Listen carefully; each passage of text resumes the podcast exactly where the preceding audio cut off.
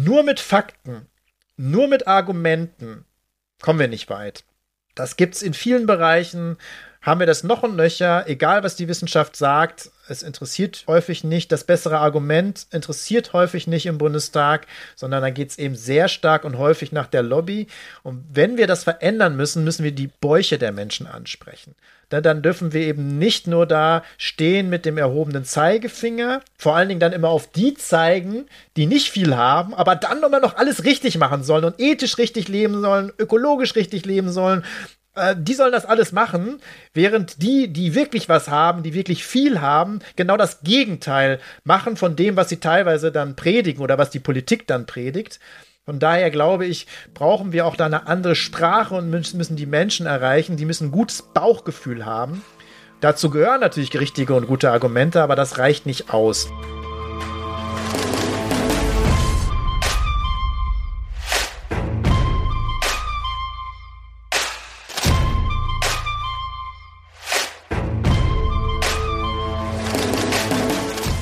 Herzlich willkommen bei unserer neuen Podcast-Folge, die letzte im Jahr 2023. Lobbyland, das ist ein Buch, ein Podcast, eine Initiative gegen den Ausverkauf und die Demontage der Demokratie. Es geht um die Themen Lobbyismus, Transparenz, Korruption und Demokratie. Wir setzen sie in Beziehung zu den aktuellen Themen. Wann? Alle 14 Tage Mittwochs. Wo? Überall da, wo du Podcasts hörst oder direkt unter www.lobbyland.de. Hey na, lieber Marco, es geht wieder los. Heute Folge 45 unseres Lobbyland Podcasts. Im ersten Teil dieser Sendung sprechen wir über die Plattform Pro und über Lobbyland, also auch über diesen Podcast. Und im zweiten Teil gibt es eine kleine Nicht-Weihnachtsgeschichte. Genau, wir reden heute über uns und was wir so treiben. Hallo Kete, ähm, schön, dass du dabei bist. Aber keine Sorge, es wird also heute nicht so besinnlich werden, auch bei der Lesung im zweiten Teil nicht. Ja, falls ihr verschreckt wart, es gibt hier keinen Adventskranz oder ähnliches. Zunächst zu unserer Kategorie, die wir immer wieder regelmäßig anbieten. Das ist die schallende Schelle für den Aufreger oder die Demokratie-Demontage des Monats. And the winner is der Nutri-Score. Ziel des Nutri-Scores soll es sein, Nährwerte eines Lebensmittels auf einer Skala von A bis E schnell sichtbar zu machen, um halt dem Verbraucher oder der Verbraucherin eine gute Transparenz zu geben. Die sind aufgedruckt auf die Lebensmittel. Vielleicht habt ihr das schon mal gesehen, wenn ihr einkaufen wart. Ähm, und auch noch mit A ist grün und E ist zum Beispiel rot und dazwischen ist das auch noch farblich markiert mit gelb-orange, um das Ganze noch einfacher zu gestalten. Aber natürlich gibt es einen Haken an diesem guten alten Nutri-Score. Wenn die Lebensmittelindustrie schon mal freiwillig etwas tut, dann sollte man da hinschauen, warum sie das tut und ob es da nicht vielleicht doch den einen oder anderen Haken gibt. Und beim Nutri-Score ist es leider so, dass der Nutri-Score A nicht automatisch bedeutet, dass etwas auch gesund ist. Er ist nicht verpflichtend für Herstellerinnen, also ganz schlechte Nutri-Scores werden automatisch auch gar nicht angegeben. Und es orientiert sich an einen Richtwert von 90 Gramm Zucker pro Tag, was laut Expertin viel, viel, viel zu hoch ist. Außerdem gibt es weitere Kritik an der Ableitung der Buchstaben, weil nicht unbedingt gesunde Nahrung, nur weil gut, wie ich schon gesagt habe. Nüsse haben zum Beispiel ein C, weil sie viele Fette enthalten und trotz ihrer guten Inhaltsstoffe. Und ein Toastbrot bekommt zum Beispiel ein A, weil es wenig Fett hat. Hersteller nutzen dies natürlich, um zu tricksen. Ungesunde Nährstoffe können durch gesündere zum Beispiel auch ausgeglichen werden. Das heißt, ein Müsli mit viel Zucker ist gesünder oder wird als gesünder gekennzeichnet, weil es Ballaststoffe hat, die aber den Zucker ja nicht ausgleichen können. Also ich nehme ihn ja trotzdem zu mir. Oder Nesquik zum Beispiel macht es so, dass es ganz, ganz wenig Pulver nutzt mit Magermilch und dann sagt, das ist aber angeblich ein gesundes Produkt, wenn man das so zubereitet.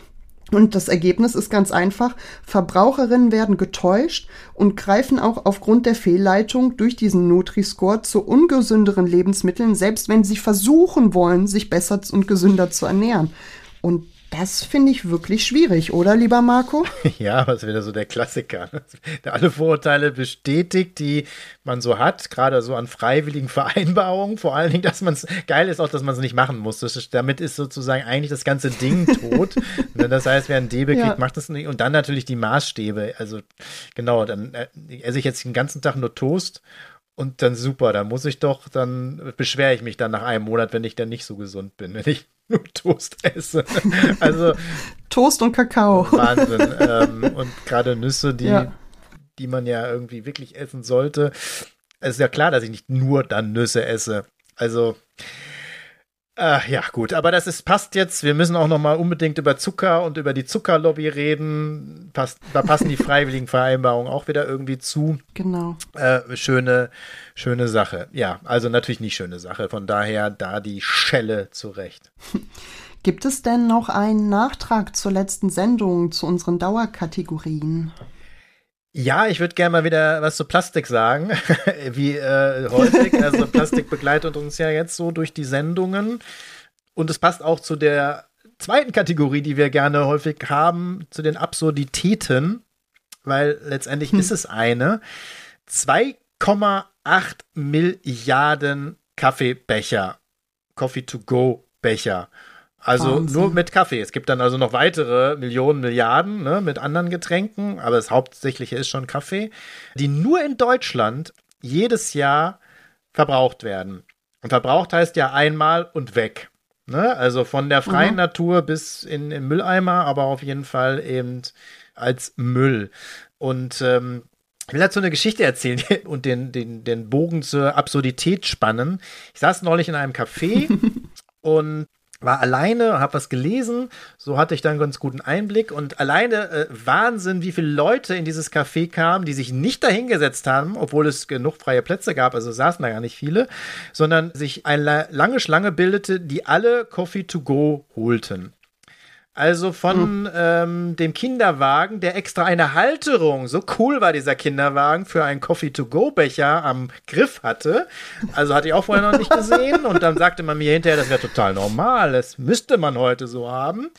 Standen dann zwei junge Frauen, die sich unterhielten und die eine dozierte ein wenig und sagte, ja, ich bin ja gespannt, ob Sie äh, hier auch vegane Produkte haben und äh, ich auch die Hafermilch bekam.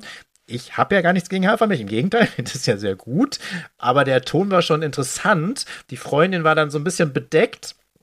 Man merkt, es war ihr ein bisschen unangenehm. Und da kamen die beiden dann dahin und bestellten dann ihren veganen Kaffee, also den mit Hafermilch, also die eine zumindest, in einem Plastikbecher. Und die Krönung war dann noch, dass sie dann sagte, äh, bitte ein Deckel oben drauf, wo man ja weiß, dass die Deckel eigentlich so die, die schädlichsten sind. Und dann stolzierte sie mit dem Kaffee, der aber vegan war, aber diesem Riesenplastik nach draußen. Also das ist natürlich dann wirklich so absurd äh, hoch 10. ähm, aber ähm, um nochmal zurückzukommen, und das ist natürlich auch das, warum die Leute dann die Krise kriegen, wenn solche Leute dozieren ne, und sagen, also, mhm. warum soll ich von denen mhm. irgendwas annehmen? Aber jetzt nochmal zurück auf diese 2,8 Milliarden. Das ist natürlich ein riesiger Batzen. Das ist ein riesiger Müllberg. Und das ist Plastik, was sozusagen eben nicht mehr aus der Natur verschwindet, sondern höchstens dann durch Zerreibungen und Zerrieb dann irgendwann Mikroplastik und Nanoplastik wird und uns belastet. Und das wäre übrigens so schnell, weil wir mal auch dieses, über dieses einfach und schwierig und kompliziert gesprochen haben. Das wäre super einfach. Strohhalme sind ein Symbol. Mhm. Ne? Auch, okay, kann man wegnehmen. Aber Kaffeebecher, 2,8 Milliarden, ganz einfach verbieten. Von heute auf morgen würde es ein Pfandsystem geben und jeder würde seinen Becher anbieten, weil das Geschäft einfach so groß ist mittlerweile mit dem Coffee to go, weil mhm. ganz viele gehen ja nicht mehr in den Kaffee, setzen sich nicht mehr hin, sondern holen den Coffee to go für 3,70 Euro. Also Wahnsinn, wie viel Geld dann doch irgendwie noch da ist in der Gesellschaft. Und dann schmeißen sie ihn weg. Das könnte einfach verboten werden und das würde ganz schnell eine Lösung gefunden werden mit Pfandsystemen, wo die Leute trotzdem nicht auf ihre Freiheit des Coffee to go verzichten müssen. Wenn sie schon keinen eigenen Becher haben, würden sie das dann im Pfandsystem irgendwie kriegen. Das wäre ziemlich einfach. Also einfach nur verbieten. Mhm. Manche Sachen müssen einfach verboten werden. Sorry. Ja, und falls ihr jetzt sagt, aber der ist doch aus Pappe. Ja, aber habt ihr schon mal aus Pappe einen Becher gebastelt und versucht, da Flüssigkeit reinzugeben? Also der ist natürlich beschichtet. Also der hat natürlich eine Plastik-Kunststoffbeschichtung. Also es ist nicht einfache recycelbare Pappe und dann kann man sagen, man kann den Baum ja neu Ne? Ja. Also falls das jemand. Und deswegen sagt. auch nicht ins Altpapier werfen. Das machen, machen nämlich auch alle gerne. Ne? Diese beschichteten ja. Sachen, wo halt doch über Plastik drin ist, sind auch Papieranteile, aber es ist mhm. eben auch Plastikscheiß drin. Und erst recht dann nicht bitte mit dem, mit dem anderen Papier recyceln. Das funktioniert nämlich nicht. Genau. Ja, bei uns in, in, an meiner Uni gab es so ein Recap-System. Sowas meinst du, so ein Pfandsystem, ne? Da konnte man dann Becher kriegen oder auch Schalen und die kann man wieder zurückgeben, wenn man das. Und dann kriegt man da Geld wieder. Ja, es wäre ja. super einfach. Ich bin da ja, ich bin da ja sehr technikoffen. also, ne, also technologieoffen. Sollen sie es machen, wie sie wollen. Ne? Also entweder du musst den dann doch drin trinken oder du kriegst einen Pfandbecher und gibst den wieder zurück, den man dann eben auch wieder waschen kann und wieder benutzen kann. Also das, da wird, da, da sind alle kreativ, wenn es um, ums Geld geht. Aber solange es nicht verboten ist, gehen alle den einfachen Weg. Ne? So ist das halt. Absolut. Und ja, dann würde ich auch gerne schon zu dem ersten Thema unserer Sendung kommen. Die Plattform Pro und die Initiative Lobbyland. Kommen, wir machen Demos. Da denkt natürlich jeder sofort an Demonstration, also Kundgebung auf der Straße. Was bedeutet der Begriff aber eigentlich? Du hast das sehr schön in deinem Buch Lobbyland beschrieben und das möchte ich hier gerne einmal vorlesen. Kommen, wir machen Demos. Demos kennen wir als aktive Kundgebungen auf der Straße. Eigentlich vereint es im Wort Demokratie den griechischen Wortstamm demos für Volk mit kratein herrschen. Die Macht auf die vielen verteilt. Wortwörtlich also Volksherrschaft und wie ich es ausdrücke, die Bevölkerung bleibt die Chefin. Demokratie ist ein großes Wort, eine Art heiliger Gral der Politik. Sie sei, schreibt der Soziologe und Politikwissenschaftler Stefan Lessenich, der Hochwertbegriff der westlichen Moderne schlechthin. Wo eine Demokratie anfängt und wo sie aufhört, ist umstritten, aber doch entscheidend. Für einige sind relativ freie Wahlen schon ausreichend, um von Demokratie zu sprechen. Dabei gibt es so viele unterschiedliche theoretische wie tatsächlich praktizierte Demokratieansätze. So viele nennen sich Demokratorinnen, pfeifen aber selbst auf die Grundrechte oder erwecken nur den Schein einer Demokratie. Ein ewiger Balanceakt, bei dem es meist darauf ankommt, wer die Deutungshoheit besitzt. Und die besitzen nicht diejenigen mit den besten Argumenten oder den differenziertesten Analysen, sondern meist diejenigen mit dem meisten Einfluss, dem größten Vermögen und der größten Medienmacht. Vielleicht noch mal in eigenen Worten, Marco. Worum geht es dir? Ja, also erstmal auf diese Rückbesinnung. Ne? Was ist eigentlich Demokratie? Mhm. Wir sprechen immer über Demokratie. Jeder sagt, er wäre Demokrat. Also im Bundestag wirst du niemand anders finden, egal wie rechtsextrem er ist oder auch äh, was für ein Lobbyist er ist. Also wo er eigentlich Geld von anderen verdient. Das ist für mich auch völlig undemokratisch das ist alles völlig egal. Es sind erstmal alles äh, mhm. lupenreine Demokraten natürlich. Ne? Und da muss man aber gucken, wo kommt denn der Begriff eigentlich her? Was bedeutet der denn eigentlich und was gab es denn eigentlich schon für Ansätze und so weiter? Und da gibt es natürlich ein weites Feld. So, und das heißt auch von mhm. den Demokratien, die es heute so gibt, die wir als Demokratien zählen würden, würde ich ganz viel Abstriche machen wollen, ob das denn wirklich alles so demokratisch ist. Und diese Abstriche muss man ja auch leider schon bei uns machen. Genau deswegen gibt es ja Lobbyland und das ist ja genau das, was ich immer beschreibe. Mhm. Und Demos heißt eben das Volk, die Bevölkerung. Da gab es mal eine große Liberale, das war noch eine liberale Frau, die ist irgendwann auch aus der FDP ausgetreten, aber war lange und zwar Hildegard Hamm-Brücher. Ich weiß nicht, ob der Name dir noch was sagt. Das war wirklich, nee, war wirklich mal eine liberale Dame, die sagte irgendwann mal, alle Macht geht vom Volke aus und kehrt nie wieder dorthin zurück. Also das ist ein sehr schöner Spruch, der das auf die sozusagen nach dem Motto, die dürfen wählen, ja, wir haben freie Wahlen, aber das ist schon ja. eingeschränkt mit Prozenthürde, erst ab 18, mhm. nur die mit dem deutschen Pass und, und, und. Also da gibt es schon sehr, sehr viele Hürden, also repräsentativ habe ich ja auch schon ein paar Mal vorgerechnet, ist das schon alles nicht mehr. Aber selbst dann ist das Volk dann irgendwie egal dazwischen. Es gibt eben nicht mehr die Resonanz, es gibt eben nicht mehr diesen Austausch, es gibt keine Mitbestimmung mehr über nichts. Und da gibt es ja viele Vorstellungen. Also ich nehme eine Idee wenn mhm. wir haben jetzt über Haushalt viel gesprochen. Ne? Also ich glaube, Juli C. hat mal mhm. äh, diesen Vorschlag gemacht. Ich finde den sehr, sehr gut, dass man sagt, von der Steuer, die man bezahlt, dass man erstmal ein Veto abgeben kann, dass kein Euro von der eigenen Steuer, die man zahlt, in den und den Bereich reingeht. Also, dass man da ein Veto einlegt und dass man sagt, 10% von meiner Steuer gehen auf jeden Fall da und dahin. Ne, das heißt, man hat eine Mitentscheidung mhm. sogar, wo Gelder fließen das ist nur eine so eine äh, andere wäre eben ein Bürgerinnenrat, ne, als, als sozusagen mhm. als, als Ergänzung. Über, da haben wir auch schon häufig drüber gesprochen, aber natürlich dann nicht nur mit einem Ergebnis, sondern ein Ergebnis, was dann auch eine Gesetzesinitiative wird. Also es gibt sehr viele Möglichkeiten, Übrigens auch in der Geschichte Losverfahren war bei, in der Demokratie immer ein wichtiges, ein wichtiges Verfahren, Menschen eben nicht nur zu wählen, die, die einen repräsentieren, sondern auch mit Los Leute zu bestimmen für wichtige Ämter. Also Demokratie macht viel mehr aus. Wir müssen uns da ein bisschen rückbesinnen. Was sagt Demokratie eigentlich? Ich habe mhm. auch überlegt, dass ich noch mal ein neues Buch schreibe, so eine Demokratieübersetzung. Was ist Demokratie eigentlich wirklich, real? Was haben auch sich die, mhm. was ist auch, haben sich bei unserem Grundgesetz auch gedacht, wie wird Demokratie gerade in Deutschland behandelt? Und dann aber auch, wie sozusagen, was könnten wir tun? Weil Demokratie, und das ist mein letzter Punkt, Demokratie muss sich immer auch entwickeln muss diskutiert mhm. werden, muss wieder rückbesinnt werden oder auch nach vorne gerichtet sein. Das heißt, äh, wir müssen das auch immer wieder äh, hinterfragen und diskutieren, weil Demokratie ist es nur, wenn eine Mehrheit sich dafür wieder zur Verfügung stellt. Und mhm. da weichen wir ab. Sagt zwar noch eine große Mehrheit, dass sie für die Demokratie ist in Deutschland, aber ganz viele fühlen sich unwohl in dieser Demokratie, die wir gerade haben.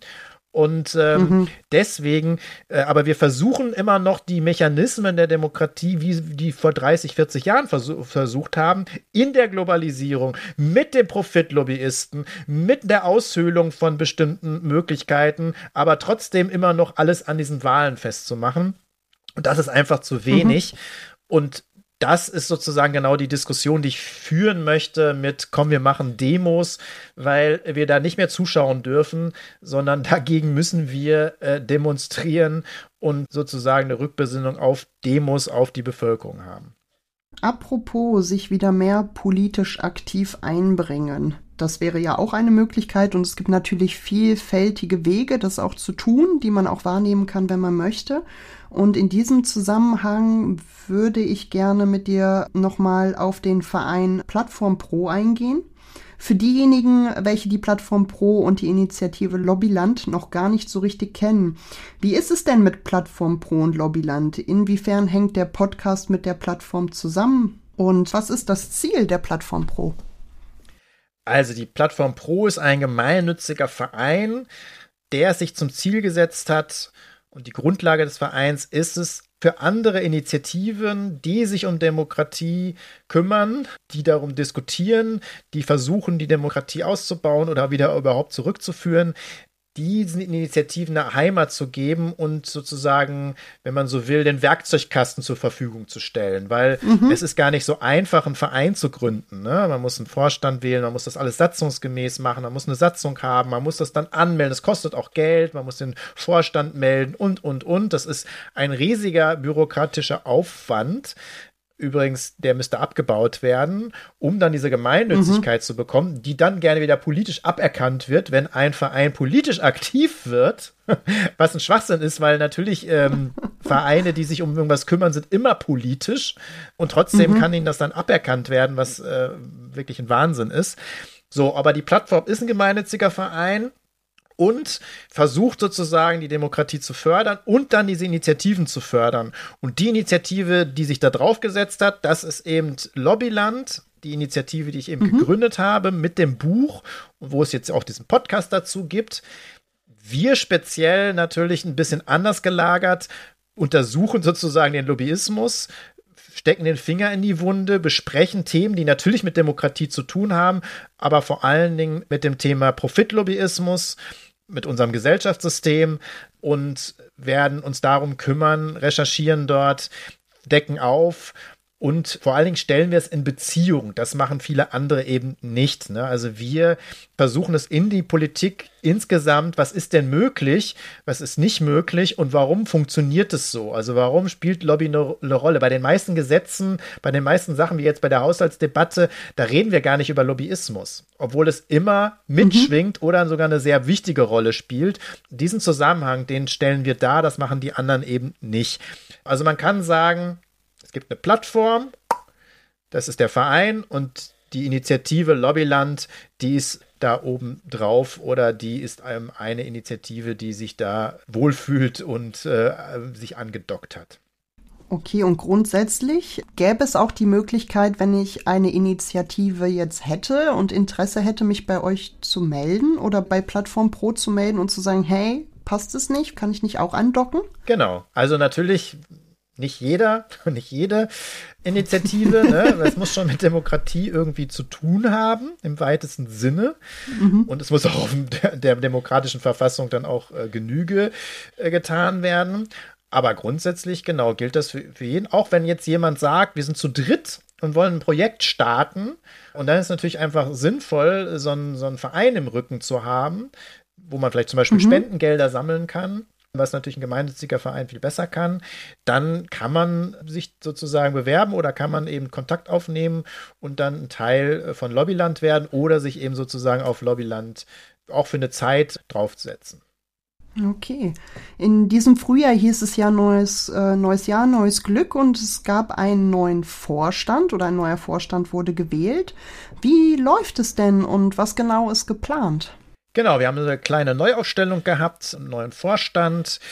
Das ist auch gut angelaufen. Also da ähm, sind in der Diskussion, die machen auch eigene Projekte. Das ist vielleicht noch eine Besonderheit, die man sagen sollte. Also, oder führen mhm. Projekte fort, die wir auch schon hatten. Also es geht zum Beispiel um den Ethikkodex in der Politik, den ich ja mal gestaltet habe. Damals mit Gerd Schick, der mhm. wurde von der Plattform erweitert, auch für Parteien, also nicht nur für die Abgeordneten.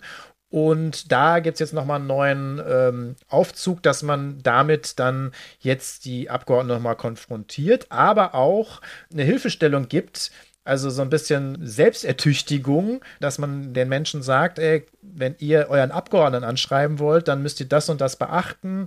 Oder vielleicht mhm. sogar hier, das ist, äh, geht da drauf, da gibt es so ein Tool, dann könnt ihr rausfinden, wer ist das und dann könnt ihr den anschreiben. Na, also da entsteht einiges ähm, so ein bisschen so, ja, es ist auch eine Art Service, wenn man so möchte. Aber es werden natürlich auch politische Themen transportiert, wie über Wahlrecht diskutiert wird, ein Vorschlag erarbeitet wurde. Das findet man dann auf der Seite www.plattform.pro. Es ist ja ganz, ist ganz nett, dass es ja diese Pro-Geschichten gibt und da die Plattform Pro mhm. heißt, ist natürlich die Endung auch ganz gut. Da kann man das dann in Zukunft auch verfolgen und ja, es gibt jeden Monat eine Videokonferenz, wo Themen abgedeckt mhm. werden. Wir haben jetzt über das Demokratie-Café diskutiert. Mhm. Da ist eine Stiftung mit beschäftigt und der, der das für die Stiftung macht, der Robert aus München, der hat uns das vorgestellt, weil wir auch schon mal sowas wie Zukunftsforen hatten, also dass Resonanzräume geschaffen werden in den Kommunen vor Ort. Darum ging es zum Beispiel dann beim letzten Mal und auch, was die Plattform da äh, tun kann, um das zu befördern. Klingt auf jeden Fall super spannend. Magst du für die Leute, die den Kodex nicht kennen, noch mal kurz sagen, was ist denn der Kodex? Du hattest den eben erwähnt. Was macht man damit? Ja, es war die Idee, weil die Politik ja nicht handelt, weil ähm, im Prinzip mhm. Abgeordnete ziemlich machen können oder Polit also Profipolitiker, was sie wollen, weil sie da ja selbst immer drüber entscheiden. es entscheidet ja nie eine wirkliche neutrale Instanz über das, was man darf und was man nicht darf. Übrigens auch keine Gerichte. Also nur um ein Beispiel zu geben, die Maskendeals, also diese mhm. übelsten Deals, wo also das Leid der Menschen ausgenutzt worden ist, um Deals einzufäden für Masken, die auch nicht mal besonders tauglich waren, damit sich selbst bereichert haben, und zwar nicht nur zwei, drei Abgeordnete, sondern gleich eine ganze deutlichere Anzahl von denen, die erwischt worden sind. Die wurden aber nicht bestraft von den Gerichten, weil die Gerichte hinterher gesagt ah, das können wir nicht, weil die Regeln entscheidet, entscheidet der Bundestag selbst. Also jeder normale wäre bestraft worden, aber also alle sind gleich vor dem Gesetz, aber manche sind gleicher und besonders gleich sind dann eben Abgeordnete. Und weil es diese Regeln nicht gibt, auch wenn man jetzt ein paar mal geschaffen hat, aber viel zu wenig, haben wir äh, uns selber mal hingesetzt und haben uns eigene Regeln gegeben. Das war der Politikkodex. Das war eben damals der Gerd Schick, Aha. der jetzt die Finanzwende, die äh, Bürgerinitiative Finanzwende gegründet hat, der sehr aktiv ist, also ist auch nicht mehr im Bundestag und ich. Haben aber nur 40 Abgeordnete unterschrieben. Gut, wir wären über 5% gekommen, der Abgeordneten, aber. Immerhin. Also 5% haben wir genommen, aber ist natürlich viel zu wenig, wo wir eine Selbstverpflichtung gemacht haben. Aber im Gegensatz zu mhm. der Selbstverpflichtung in der Wirtschaft haben wir, weil wir die Gesetze halt nicht durchsetzen konnten, haben wir zumindest unsere Sachen auch erfüllt. Aber es müssen natürlich viel mehr sein, die das machen und letztendlich muss es auch Gesetz für alle sein. Also da ist zum Beispiel drin, dass die Nebentätigkeiten nicht nur voll offengelegt werden, sondern dass sie zum größten Teil mhm. auch verboten sind, weil wir kriegen Geld ja. genug von der Bevölkerung und da müssen wir jetzt nicht noch, vor allen Dingen nicht bei Konzernen irgendwie noch äh, zusätzlich absahnen. Dass wir nicht mhm. direkt in die Wirtschaft gehen, also zumindest nicht als Lobbyist nach dem Verfahren, dass wir unsere Lobbykontakte offenlegen, unsere Termine festlegen, ist ja immer meine Geschichte, dass als ich das gemacht habe, haben die sich deutlich reduziert, also über die Hälfte. ähm, und all ja. solche Sachen, Regeln sind da drin. Aber wer Näheres wissen möchte, kann sich das dann eben auf der Seite angucken, weil leider ist das ja immer noch sehr aktuell und immer noch nicht umgesetzt. Absolut. Erst in der letzten Folge haben wir darüber gesprochen. Hört da gerne mal rein. Und nun zu Lobbyland, äh, von dem der Podcast ja ein Teil ist. Was gibt es darüber zu berichten? Was gibt's Neues? Ja, also dem Lobbyland, den Podcast, den hört ihr ja hoffentlich häufiger. den könnt ihr auch weiterhin hören. Das hat sich äh, sozusagen stabilisiert. Wir hatten eine Pause, sind wieder eingestiegen und äh, jetzt regelmäßig alle 14 Tage kann man den Podcast hören. Genau, mhm. neu ist dazu äh, gekommen bist du als ja. zweite Moderatorin, also Kete und Sabrina, die mich sozusagen da begleiten durch den Podcast. Ähm, auch nächstes Jahr werden wir da weitermachen. Dann äh, gibt es das Buch als Hörbuch. Ähm, das ist kostenlos runterladbar. Kann man alles irgendwie auf der Seite www.lobbyland auch sehen. Mhm. Dann gibt es natürlich immer noch regelmäßig Vorträge, Veranstaltungen, auch direkt zu Lobbyland. Also es war eine ganze Menge, müsste ich mal nachziehen, wie viel das dieses Jahr waren. Ich habe auch die nächsten Anfragen für nächstes Jahr. Am Ende dieses Jahres gab es dann eben die Tour, die wir auch angekündigt haben, dann auch mit Fabio Di Masi zusammen, wo es um das Geld speziell ging, aber natürlich sehr viel um Lobbyismus auch. Cum-Ex und so weiter. Mhm. Das werde ich oder werden wir auch fortführen im nächsten Jahr. Und wir sind dabei, dass es vielleicht auch sowas wie eine Lobbyland Late Night Show geben kann, sollte. Mhm. Und bereiten auch noch was für YouTube vor. Da kommt also einiges hinzu noch. Ähm, und da bin ich gespannt aufs nächste Jahr. Kommt denn auch ein neues Buch? Kann man da was erwarten? Ist was in der Pipeline geplant? Ja, zumindest bin ich da gerade mit dem Verlag über zwei verschiedene Bücher im Gespräch. Mal gucken, was es dann wird. Ähm, aber da denke ich auch, dass äh, ich nächstes Jahr dann nachlegen werde. Und das wird natürlich auch mit Demokratie und Lobby zu tun haben. Das zumindest ist ziemlich sicher. Genau. Okay. Und ich habe gehört, dass ihr euch auch erweitern wollt, also die Plattform Pro, nehme ich an. Ähm, eine neue Initiative soll kommen. Genau, das ist eigentlich noch geheim. Aber ich sag mal so viel dazu. Also es ist, ähm, also erstmal das, was sie in demokratischen Bereichen machen, ist die Frage, ob man das nicht noch bündelt in eine zweite Initiative, was also die Plattform schon auch macht. Und zwar in dieser mhm. Initiative mhm. Demos. Also ich finde es eigentlich ganz schön, dass man das dann Demos nennt. Da hatten wir ja gerade diesen Begriff. Mhm. Und darunter dann eben sowas wie den Kodex, Wahlrecht, Diskussion, Bürgerinnenräte, Diskussion, Demokratiecafé weiter voranbringt. Und wir sprechen gerade dann tatsächlich noch über eine dritte Initiative, die sich da andocken könnte oh. bei der Plattform. Und da geht es um das Thema Überleben. Und das hat ja durchaus eine doppelte Bedeutung. Also einmal mhm. geht es ja wirklich um das Überleben auch da berichten wir ja auch hier in diesem Podcast immer wieder drüber, über diese Themen. Also das Überleben auf diesem Planeten mit begrenzten Ressourcen, mit ähm, begrenzten Lebensraum, mit begrenzten Kapazitäten und vor allen Dingen natürlich mit jetzt mit diesen großen Gefährdungen des Artensterbens und des Klimawandels. Und da geht es um das Überleben, aber wir wollen auch über das Leben sprechen, wie fasziniert das Leben eigentlich ist, wie, wie toll das ist, wie wenig erforscht viele Sachen noch sind und was wir noch mhm. lernen könnten eigentlich auch alles und vor allen Dingen da mal eine Schlagseite zu bringen, die Faszination wieder zurückzubringen, weil wir berichten ja immer nur über die schlimmen Fakten, wie sich alles verändert, wie alles verloren geht und das muss natürlich sein, aber ich glaube, dass man Menschen stärker ansprechen muss, was auf dem Spiel steht und damit muss man zeigen, was irgendwie an Begeisterung eigentlich da ist und was wir eigentlich für ein riesiges Glück haben, auf dieser Erde zu leben, in so einer mhm. eigentlich stabilen Wetterphase, Klimaphase, mit so unglaublich tollen Lebensbedingungen, die wir mhm. jetzt alle zerstören und äh, dass wir eigentlich dieses Glück mehr nehmen müssen und uns dafür faszinieren sollten. Und da wollen wir so ein bisschen eine Schlagseite setzen und da freue ich mich sehr drauf, weil da haben wir jetzt einiges vorbereitet, dass wir da vielleicht äh, nächstes Jahr starten.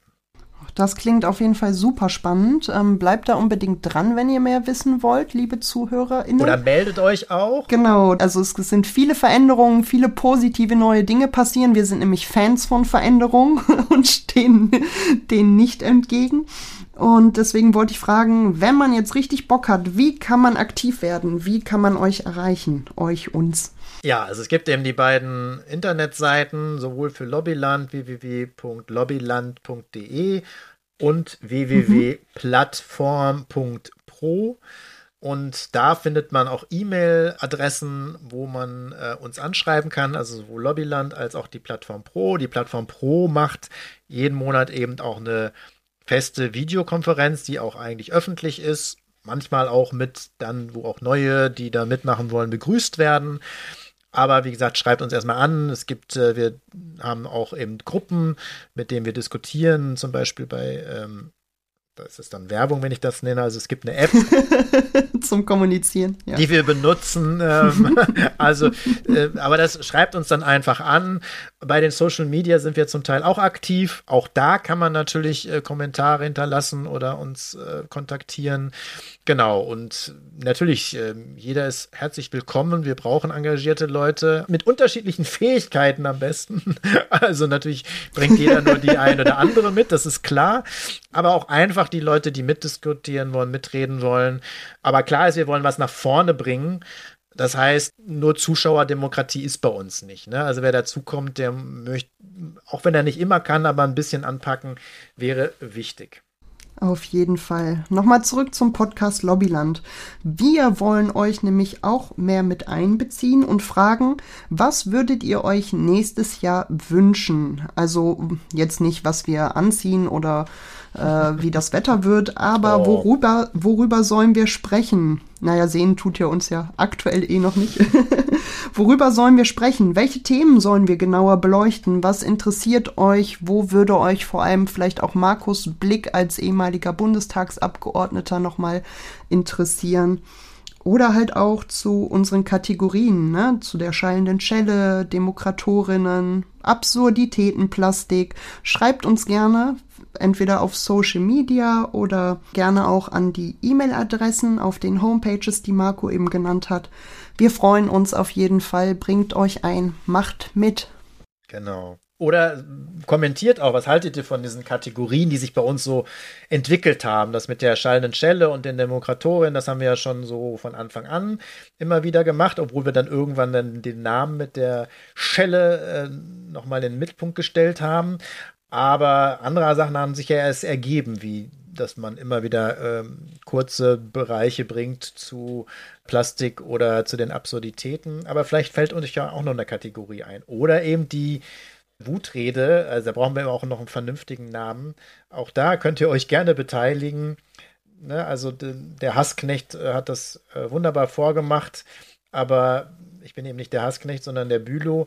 Vielleicht fällt euch da ein netter Name zu ein, denn ich glaube, diese Ausbrüche, die werden dann jetzt doch häufiger äh, in den Sendungen, in integriert werden. Ja, ich bin gespannt, was reinkommt, wer sich meldet und äh, was ihr so schreibt. Auch gern Kritik natürlich. Wir wollen ja auch lernen und uns verbessern. Und damit wir das auch weiterhin alles so machen können, wie wir es machen aktuell, brauchen wir natürlich auch euch als Zuhörerinnen. Und deswegen folgt jetzt ein kurzer Werbeblock. Ein Podcast macht Arbeit und kostet Zeit.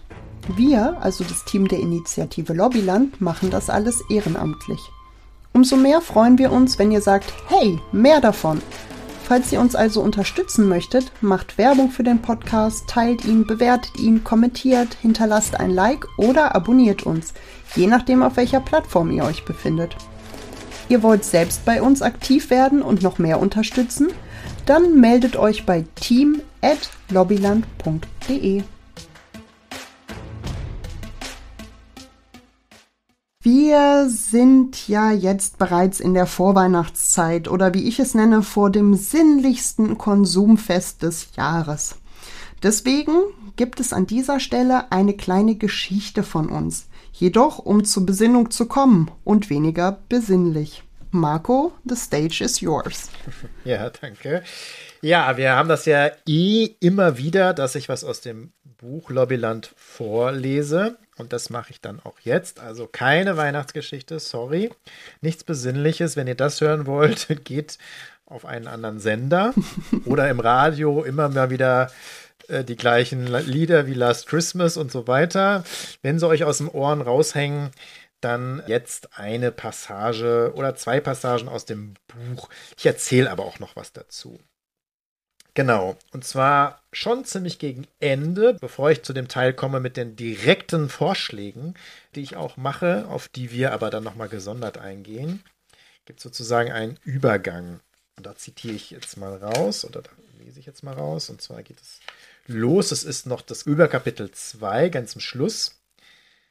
Der Nobelpreisträger und Ökonom Joseph Stieglitz schreibt, die Parteipolitik ist das Schlachtfeld, auf dem um die Frage gerungen wird, wie der ökonomische Kuchen einer Nation aufgeteilt werden soll. Das oberste Prozent hat die Schlacht gewonnen. So sollte es in einer Demokratie nicht sein. Die Politik versagt, weil sie es zwar teilweise begreift, aber dieses Verständnis nicht in Handlungen umsetzt. Haben wir ähm, in der letzten Sendung drüber gesprochen. Klammer auf, Klammer zu. Schon allein, weil sie verflochten ist mit den Profiteuren der Zerstörung, die sie braucht, um selbst am Leben zu bleiben. Was immer weniger Leute nutzt und immer mehr Menschen schadet. Dahinter steckt keine Verschwörung, nur eine neue Ordnung und damit einhergehende Reflexe. Wer viel hat, will noch mehr haben und verteidigt seinen Vorsprung. Wer weniger hat, möchte gerne mehr haben, aber verteidigt vor allem seinen kleinen Teil vom Kuchen gegen diejenigen, die noch weniger haben. So haben wir uns wirtschaftlich und politisches System aufgebaut und verinnerlicht in dem Menschen hauptsächlich nach Arbeitskräfte und Konsumenten sind. Sie sind die Energielieferanten für die Matrix, ansonsten aber nutzlos. Sie müssen aber noch bespaßt werden. Die Natur, alle Lebensbereiche, alle Ressourcen werden zu Waren. Nur wenn sie einen ökonomischen Wert haben, aus dem sich Profit schlagen lässt, sind sie wertvoll. Ein Wald wird geschützt, wenn er bewirtschaftet und kontrolliert wird, also profitabel ist. Dabei ist sein natürlicher Wert dann besonders gering, weil er oft eine Monokultur darstellt und keine hohe Artenvielfalt aufweist. Natur, die keinen Profit abwirft, kann zerstört werden und darf zerstört werden. Auch unsere grundlegenden Güter wie Wasser, Böden, jede Daseinsvorsorgung, Bildung, Kultur werden ökonomisiert. Alles muss sich rechnen. Wir können also glauben, dass dies nicht auch mit der Politik geschieht, während sie diesen Prozess doch mitgestaltet. Natürlich ist sie ein Teil des Systems und deshalb stark von der mächtigen Lobby beeinflusst. Es sind keine Einzelfälle, keine Ausnahmen, keine einzelnen Parteien. Es geht um die Gesamtmatrix. Die ganz reale Matrix, die reale Politik ist die Lobby Baby, ohne Verschwörung und ohne Neo und Trinity. Und jetzt jetzt aufgedeckt, warum kommt immer Matrix und jetzt auch noch Neo. Viele werden vielleicht diesen Film gesehen haben. Und das ganze Kapitel sozusagen bezieht sich so ein bisschen auf die Matrix und auf diesen Film, der nämlich hochphilosophisch und politisch ist. Gerade wenn man sich das zweite, dritte Mal anguckt. Oder wie formuliert es Neo am Ende des Films? Die Matrix ist ein System.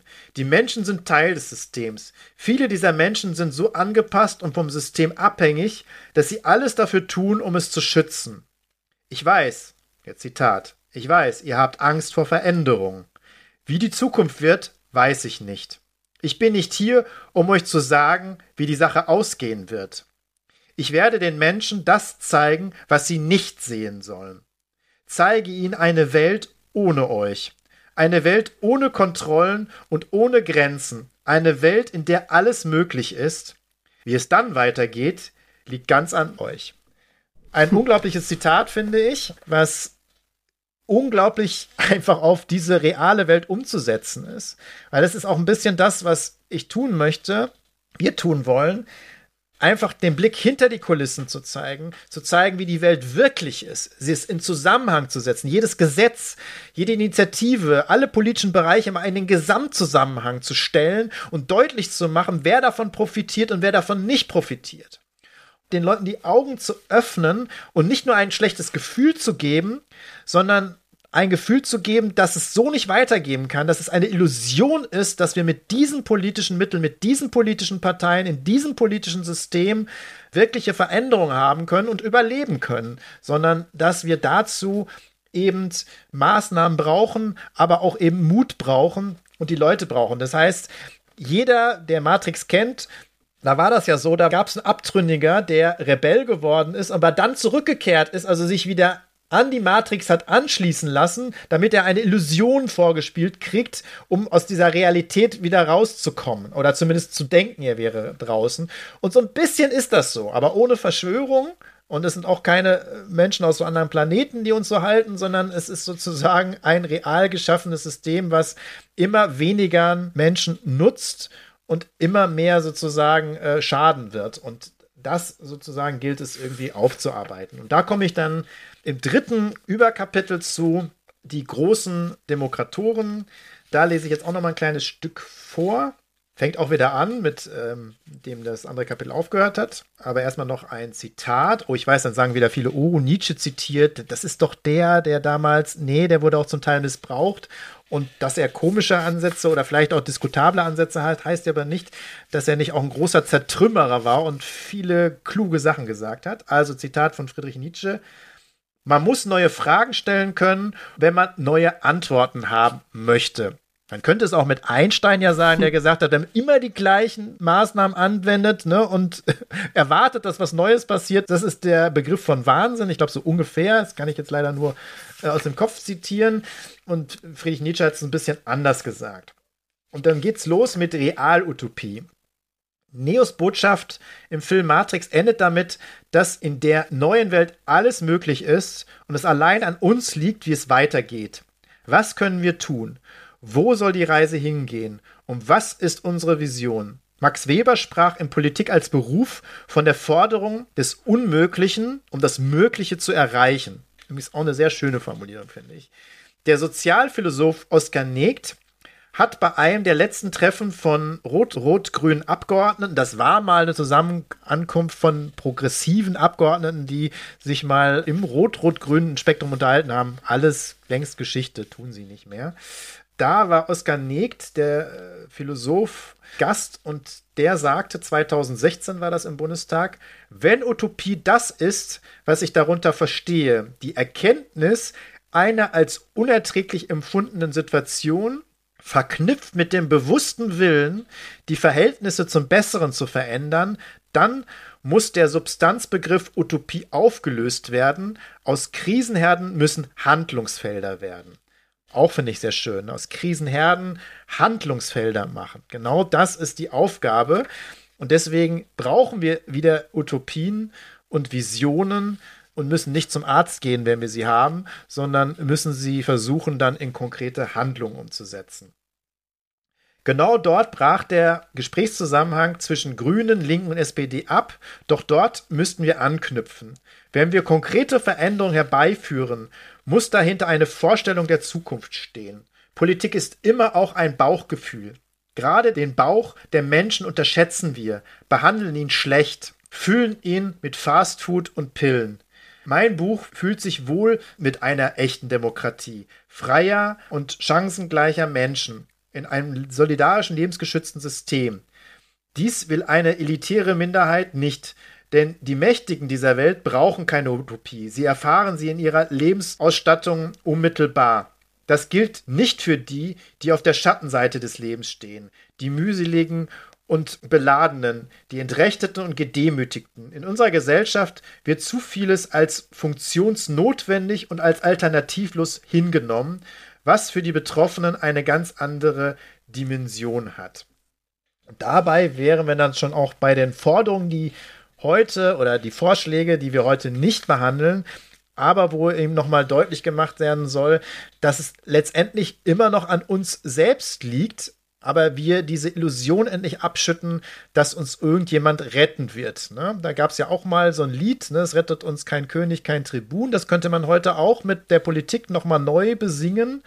Und der Aspekt, den ich gerade schon beschrieben habe, der mir noch ganz wichtig ist, da zum Schluss zu erwähnen, nur mit Fakten, nur mit Argumenten kommen wir nicht weit. Das gibt es in vielen Bereichen, haben wir das noch und nöcher, egal was die Wissenschaft sagt, es interessiert häufig nicht, das bessere Argument interessiert häufig nicht im Bundestag, sondern da geht es eben sehr stark und häufig nach der Lobby. Und wenn wir das verändern müssen, müssen wir die Bäuche der Menschen ansprechen.